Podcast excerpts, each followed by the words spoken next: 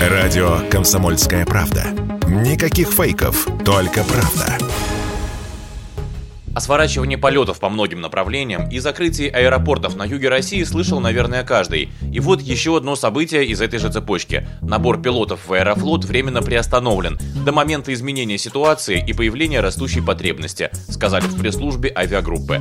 Насколько важен для пилотов Аэрофлот как работодатель, мы спросили Анастасию Мирошниченко, гендиректора компании «Авиаперсонал». Ну, Аэрофлот, конечно, крупнейший работодатель для отрасли. Более 50% основного производственного состава у нас, если так в комплексе считать, были в Аэрофлоте, там, если в целом брать весь там производственный состав, и на сегодняшний день работают в Аэрофлоте. С точки зрения набора пилотов, они остановлены, набор остановлен не только а, Аэрофлотом, а практически всеми авиакомпаниями на сегодняшний день а, ввиду сложившейся ситуации. Конечно, мы понимаем, что она временная, набор восстановится, но в этом году пока у нас вопрос, пока не открыты южные аэропорты и пока у нас нет той самой возврата к тем показателям до пандемийным по перевозкам. Как только мы к ним вернемся, то, конечно, набор восстановится. Но и трудоустроенные работники авиаотрасли имеют проблемы, причем еще с пандемийных времен. Именно тогда стали сжиматься их традиционно высокие заработки. Когда-то они составляли от 300 тысяч рублей. Теперь же без полетов доходы зачастую снижаются до размера оклада, причем достаточно скромного, говорит Анастасия Мирошниченко из авиаперсонала.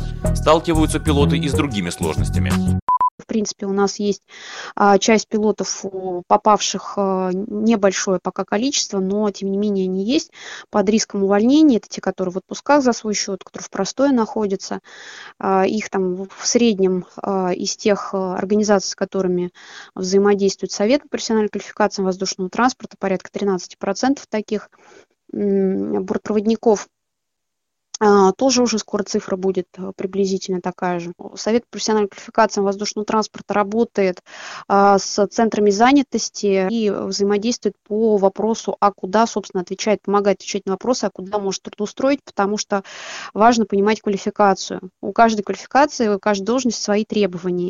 Среди перспектив, имеющихся у безработных пилотов, работа инженерами. Для оказавшихся неудел стюардесс рассматриваются варианты работы в гостиничном бизнесе.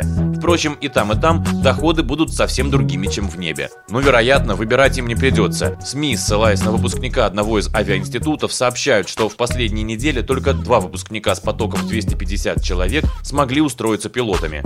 Василий Кондрашов, Радио КП.